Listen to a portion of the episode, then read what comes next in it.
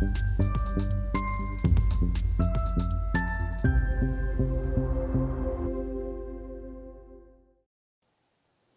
Bonjour, bienvenue sur SRTV dans notre émission Bourse où euh, les gérants viennent nous partager leurs convictions, leurs euh, valeurs préférées euh, du moment. Aujourd'hui, c'est Nicolas Budin, responsable de la gestion action européenne chez Myria Asset Management, qui nous a rejoint en visio. Il était venu nous présenter en février la société Carrefour et Michelin. Aujourd'hui, bah, il va nous présenter deux nouvelles valeurs qu'il apprécie. Nicolas, bonjour. Bonjour Stéphane. Avant de commencer, peut-être deux mots sur euh, Myria Asset Management? Oui, bah, ça n'a pas beaucoup changé depuis février dernier. C'est une euh, Myria Asset Management est une société de gestion qui a été créée en 2014. C'est la société de gestion de l'UFF, l'Union financière de France, qui est un groupe qui lui-même a été créé en 1968, un réseau de CGP. Et euh, Myria est actuellement, gère actuellement 4 milliards d'euros sous en cours, donc, euh, avec euh, de la gestion déléguée. Et sur la gestion, euh, sur ce que nous gérons nous-mêmes directement, il y a un milliard d'euros qui sont répartis entre la gestion diversifiée, la multigestion et la, gestion action dont nous allons plus particulièrement parler aujourd'hui. Nous sommes 11 collaborateurs et 6 gérants, donc 6 personnes dédiées à, à la défense. Parfait, c'est une présentation très claire. Euh, alors, deux valeurs. La première aujourd'hui, c'est Extron, un, équipementier semi-conducteur.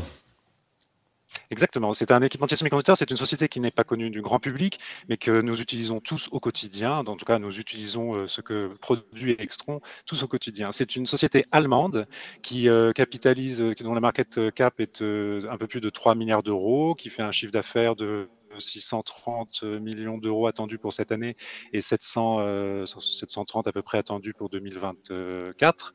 Euh, c'est un équipementier, comme vous l'avez dit, euh, de semi-conducteurs. C'est donc une société qui fabrique des machines. On parle de, de machines qui à l'unité valent plus de 3 millions d'euros, 3 millions, 3 millions 5, un peu plus. Mhm. donc ils fabriquent des machines qui interviennent dans le processus de fabrication des semi-conducteurs des puces. C'est-à-dire que ce sont des machines qui permettent de, de rajouter une couche d'un certain euh, matériau euh, juste avant la phase euh, de lithographie qui est la phase à proprement parler de gravure de la puce. Et l'intervention des machines d'Extron permet dans le processus de fabrication et ensuite dans la vie de la puce d'améliorer sensiblement la, la conductivité et donc les qualités euh, énergétiques et d'économie d'énergie en particulier. On va le voir dans plusieurs domaines euh, des, puces qui seront ensuite euh, distribuées. Il y a, si on, détaille un petit peu les activités de, cette société, il y a trois segments principaux. Je vais commencer par les segments qui nous intéressent moins aujourd'hui, mais qui ont un potentiel chacun important de développement dans les années à venir, de croissance très important, on va le voir. Et puis il y a le troisième segment qui est vraiment celui qui, euh, qui nous intéresse aujourd'hui. Donc la, la, première partie, c'est euh, la partie, euh, une partie qui s'appelle optoélectronique. C'est un petit peu, un petit peu barbare comme nom, un peu complexe peut-être, mais ce sont des lasers.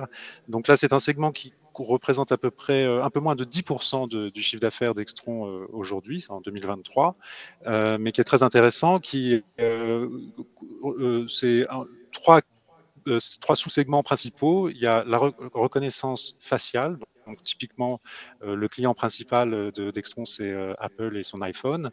donc, ça, c'est un, un, élément très important. Ensuite, il y a une deuxième catégorie qui est la reconnaissance 3D, c'est ce qui permet, euh, et là vous allez le comprendre, il y a un potentiel très très important de développement dans les années à venir. Ce sont les euh, des, puces, les éléments qui permettent de, à, à une automobile de, de, reconnaître son environnement. Et donc on est, on parle ici de la voiture autonome. Ça n'est pas encore extrêmement concret aujourd'hui, mais dans les années à venir, on va avoir un développement très important Et euh, Extron est, leader sur ce marché. Euh, et le troisième, euh, la troisième catégorie, c'est la fibre optique. Bon, c'est quelque chose d'un petit peu moins, un peu moins fort aujourd'hui. Il y a eu beaucoup de, les investissements ont, fortement diminué en 2023 de l'ordre de 30%, mais on est plutôt sur un point bas, donc ça ne pourrait que repartir et on attend une, une hausse importante des investissements de la part des clients d'Extron pour l'année 2024.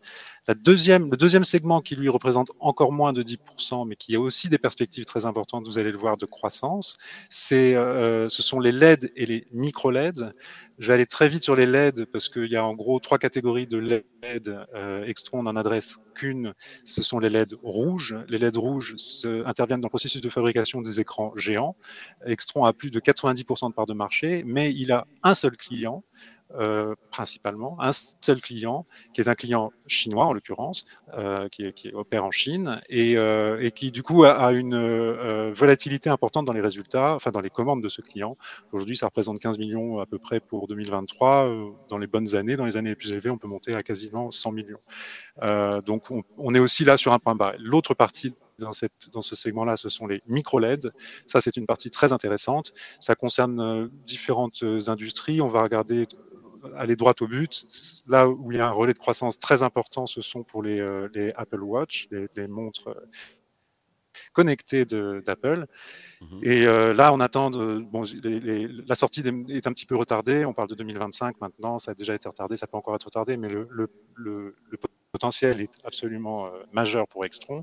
Et euh, Extron est, est, étant le client d'un fournisseur choisi par, par Apple. Et l'intérêt pour bien expliquer ce, qu'apporte la technologie d'Extron. L'intérêt euh, de ce produit-là, c'est euh, euh, que ça permet d'économiser, de, réduire de 90% la consommation énergétique de la petite de l'écran de la, montre. Donc euh, un, une, quelque chose de très très intéressant qu'apporte Extron. Et j'en viens enfin au, principal segment, c'est le segment qui représente plus des deux tiers de l'activité d'Extron. Euh, c'est le segment de la, consommation énergétique de, et qui euh, est un segment qui, est sous-divisé en deux parties, qui, est lié à la puissance en fait de l'énergie. Il y a une première partie, c'est ça s'appelle, c'est un peu barbare, ça s'appelle SiC, c'est du silicium, c'est-à-dire que c'est une couche de silicium que les machines d'Extron de, permettent d'appliquer. Ça, ça s'adresse principalement à l'automobile, à, à, la voiture électrique, et, euh, là, euh, on comprend bien que c'est euh, un, marché majeur qui est en forte croissance. Si on considère aujourd'hui que l'automobile électrique, que la voiture électrique, c'est à peu près 10% du parc installé, c'est même un peu en dessous de ça, les perspectives à, à la fin de la décennie sont de 40%, donc il y a une croissance très importante attendue. Et Extron actuellement n'équipe que 20% du parc, en sachant que c'est plutôt sur les, les, automobiles haut de gamme.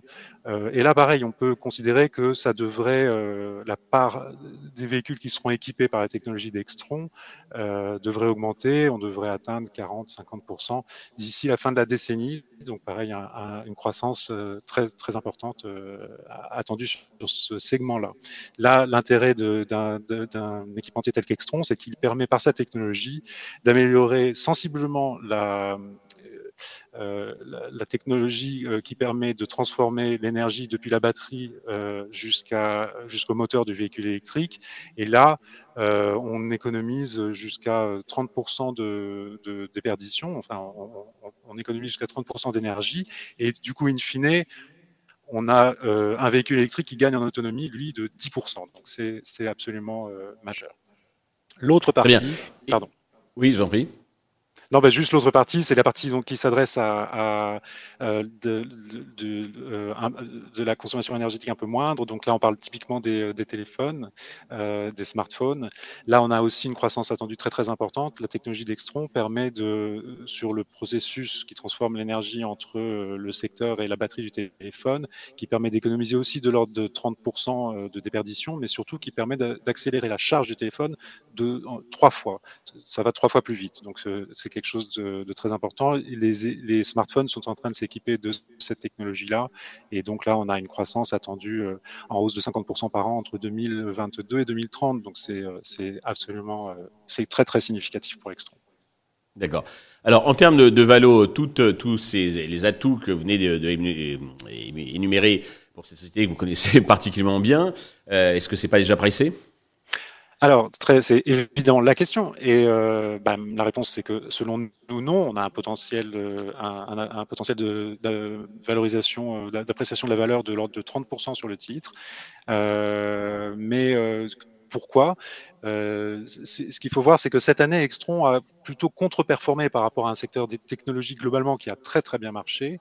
Euh, si on compare à l'indice européen technologique, l'indice stock technologique, on est un petit peu on est en dessous. Et si on compare à l'indice SOX euh, américain, là, on est vraiment euh, deux fois en dessous. Donc, euh, une contre-performance. Qui s'explique, selon nous, pour deux raisons. Une première raison qui est peut-être pas la principale, mais qui quand même est intervenue, c'est le fait que ça vous aura pas, ça vous aura pas échappé que cette année, euh, ce qui a vraiment tiré euh, le, le, le, secteur technologique, c'est l'intelligence artificielle. Et le marché a probablement, en toute logique, cherché à jouer des acteurs, à investir sur des acteurs qui bénéficierait le plus de cette, euh, de cette technologie, de, ce, de, ce, mmh. de, cette croissance importante. On pense à Nvidia aux États-Unis, on va trouver d'autres acteurs en Europe et Extron, dans ce cadre-là, est peut-être pas l'acteur évident à jouer parce que c'est pas son, vous avez vu de ce dont on parlait, il y avait pas son cœur de, de C'est pas son cœur de, de métier. Euh, donc ça, c'est probablement quelque chose qui a joué. Mais il y a quelque chose d'autre de très important. Je vais essayer d'aller assez vite, mais c'est vraiment le nœud de, ce qui explique pourquoi ça a contre-performé et pourquoi maintenant ça devrait repartir. Ça commence déjà d'ailleurs à repartir au moment où on parle. C'est que euh, sur des produits tels que des machines comme ça à plus de 3 millions d'euros qu'Extron va exporter euh, dans le monde entier, euh, il y a besoin d'une autorisation administrative, en l'occurrence de l'État allemand qui est là où est basé Extron. donc un problème est venu, c'est que avec les tensions géopolitiques qu'on a connues depuis quelques années et avec euh, l'année dernière, les, on en parle beaucoup moins maintenant, mais les problèmes euh, entre la Chine, Taïwan, euh, les États-Unis, -hmm. tout, ce, tout ce jeu entre guillemets géopolitique, l'Allemagne a exigé d'Extron qu'il donne la garantie que les machines qu'ils exportaient en Chine seraient bien destinées à, à, aux civils et non pas aux militaires, ce qui est, ce qui est assez complexe, je pense, à, à démontrer, mais à vérifier, fait, mmh. à vérifier en tout cas, et à garantir surtout. Et dans ce cadre-là, le titre a fortement baissé, les commandes se sont arrêtées, euh, Extron a fait euh, plusieurs profit warnings, plusieurs avertissements sur résultats pardon, euh, au cours de la fin de l'année dernière et même en début de cette année 2023. Euh, et, ça s'expliquait parce qu'ils étaient bloqués dans leur vente. Euh, depuis, donc en 2023, Extron a résolu cette question-là. Ils ont donné les garanties, ils ont réussi à, à, à donner les garanties à, à l'État allemand ou, à l'administration allemande en question euh, de, de, de que, que, que, ces machines avaient pour vocation de servir le civil et non pas le militaire en Chine. Euh, mais maintenant, il y a une sorte de goulot d'étranglement dans l'administration allemande qui est peut-être un petit peu sous-staffée aussi et qui fait que euh, les, il y a une attente pour, pour obtenir les autorisations de chaque, de chaque machine. Et un dernier point par rapport à ça, c'est qu'Extron a une politique conservatrice euh, par rapport à ça, de, elle, tient, elle, elle, elle, intègre dans ses commandes et dans ses comptes les les commandes, du coup, à partir du moment où elles ont été, euh, en plus d'être commandées par, la, par, le client, elles ont été validées par l'administration allemande. Donc euh, là-dessus, euh, c'est assez conservateur. Mais maintenant, ce problème est résolu. C'est un problème de délai. Euh, on, est, on a eu une, encore une petite déception au, au troisième trimestre qu'ils ont publié à la fin octobre. Je pense que, et nous pensons qu'au quatrième trimestre, ça devrait bien se, se détendre se résorber. Parfait. Alors, deuxième euh, valeur, on reste toujours en Allemagne avec le premier fabricant allemand de moteurs d'avion, c'est MTU Aero Engine. Engine. Oui, euh, on appelle ça MTU entre nous. Euh, c'est une deuxième, c'est encore une valeur allemande. Je sais pas qu'on choisit spécifiquement l'Allemagne, c'est un peu un hasard, mais c'est deux dossiers qui en ce moment ont une histoire, je trouve très intéressante. Euh, MTU, c'est un comparable de Safran, qui est mieux connu, qui est plus connu en France probablement. C'est mmh. un motoriste, c'est une société qui intervient dans la fabrication des moteurs d'avion. MTU a été, euh, c'est une société déjà historique. Elle a été euh, fondée en 1969, me semble-t-il. C'est la fusion de deux des deux euh, parties aéronautiques, des deux activités aéronautiques de groupes allemands bien connus qui sont Man Group et, et Daimler. Et elle a été introduite en bourse en 2005. Elle a intégré l'indice DAX, qui est l'équivalent euh, du CAC 40, équivalent allemand du CAC 40, mmh. euh, en 2019. Et c'est une société que l'on a eu en portefeuille euh, pendant longtemps, qu'on a qu'on apprécie fortement, qui a des fondamentaux très forts, très très bons et très porteurs. C'est une société que, pour laquelle on avait arbitré il y a quelques il y a, il y a deux ans, je dirais, chez Myria. on avait arbitré sur Safran. Safran a eu un parcours absolument enfin très très bon, très très et à juste titre parce que Safran a très très bien performé. Euh, et, MTU se portait pas trop mal jusqu'à cette, euh, cette année 2023 où euh, elle, elle, accuse aujourd'hui un retard très important par rapport à Safran et du coup une décote importante et une valorisation qui a, relative qui a fortement baissé. Ça s'explique très simplement. MTU a, deux activités qui sont extrêmement liées. Euh, une activité euh, de euh, fabrique d'avions, enfin de pardon, fabrique de moteurs d'avion et d'équipement d'équipement de moteurs d'avion, de pièces de moteurs d'avion, qui représente à peu près un tiers du chiffre d'affaires, qui se qui est à destination du civil pour deux tiers, avec un gros client qui est Airbus derrière et principalement, et puis euh, pour un tiers pour le militaire, avec les projets allemands et européens d'avions militaires. Euh, donc ça, c'est l'activité euh, qui représente un tiers donc du chiffre d'affaires, et les deux autres tiers ce sont des sont l'activité de, maintenance, ça s'appelle MRO, maintenance, réparation, etc. de, de ces mêmes de ces mêmes moteurs. Et d'ailleurs, pas seulement de ces moteurs euh, fabriqués par MTU, mais de, l'ensemble des moteurs. Il, il, révise également des moteurs de Safran. Et MTU, dans ce cadre-là, est même le leader mondial de, euh, de, la, révision et réparation, etc. de moteurs. Ils ont des, sites euh, qui sont des, choses vraiment très, très importantes, des sites très, très importants en Allemagne, en Pologne, en Chine, dans, différents endroits. Et ils révisent, ils réparent au fur et à mesure de, de, de, de ce que les sociétés en ont besoin, les, les compagnies aériennes en ont besoin, leur moteur. Parfait. Donc deux valeurs, hein, Extron et MTU. D'une manière plus globale, 2023 touche à sa fin. Comment voyez-vous euh, les perspectives pour 2024 euh, Alors juste, euh, si je peux juste je me permettre sur MTU parce que j'ai, le, le, sujet juste sur MTU, c'était que il y a actuellement eu un, un problème sur euh, sur un moteur qui fait qu'il y a une, une, polémique qui a eu lieu cette année euh, avec Pratt et Whitney, etc. Ça, ça a eu des mmh. conséquences financières très importantes et le et donc je ne vais pas dans le détail, mais la polémique a été, euh, enfin le problème est, est, en cours de résolution. On a actuel, on a actuellement euh, la situation euh, euh, financière la pire, qui, enfin le, le, le, worst case scénario comme on dit en, en, anglais, avec euh, un coût pour MTU d'un milliard, ce qui a causé un milliard d'euros, ce qui a causé euh, une très forte baisse du titre dont je parlais tout à l'heure et, et, qui fait que euh, aujourd'hui ça, ça, a été ça a été exagéré et, et le titre devrait, avec la résolution de ce problème, devrait devrait remonter. Pour répondre à votre question, pardon, donc sur sur notre positionnement actuellement chez Miria, en fait, si on remet les choses en perspective comme il faut toujours le faire à mon avis. Euh, il y a un an, on était, enfin, il s'est passé quand même énormément de choses depuis un an euh, sur les marchés financiers, sur l'économie, sur, sur, sur, sur, ce que nous vivons au, quotidien. Et il y a un an, pour prendre les grandes thématiques, l'inflation était à deux chiffres et on, on espérait qu'elle qu'elle baisse, mais euh, c'était, euh, en tout cas, elle, elle, a, baissé, euh, elle a été contrôlée de manière, euh, ça a été vraiment très bien fait, elle a été contrôlée. Aujourd'hui, on a une inflation qui est vraiment sous contrôle et qui, qui n'est presque plus un problème. Euh, ça avait l'impact sur les taux. On était il y a un an avec des, on, était toujours dans une phase de hausse des taux des banques centrales. Aujourd'hui, on, commence à, en voit à la fin et on voit même euh, peut-être un petit peu prématurément, mais en tout cas, on peut espérer dès l'année 2024, peut-être tardivement dans l'année, une baisse de taux, euh, que ce soit aux États-Unis ou en Europe. Et puis, euh, et puis sur le sur le plan de, de l'économie en, en, général, on, craignait il y a un an euh, le scénario central, en tout cas euh, le consensus tablé sur euh, une récession, euh, probablement assez importante aux États-Unis et une récession en Europe également. aujourd'hui, on n'est plus du tout dans ce cadre-là. Donc notre notre vision aujourd'hui, elle est elle est assez, elle reste assez positive, elle reste un peu prudente tout de même, mais assez positive, avec une préférence sur les marchés actions européens.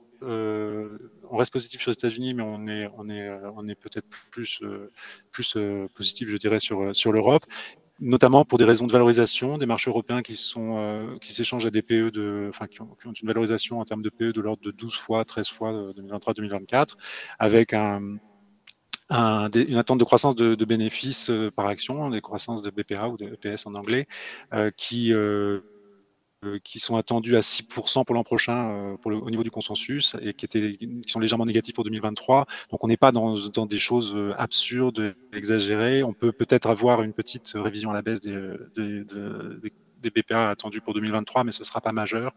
Donc on est plutôt, euh, on est plutôt confiant tout en restant prudent dans le sens où euh, on reste exposé à l'ensemble des secteurs. On a, on prend pas de paris trop marqués encore en cette fin d'année, euh, mais en tout cas on reste positif sur les actions.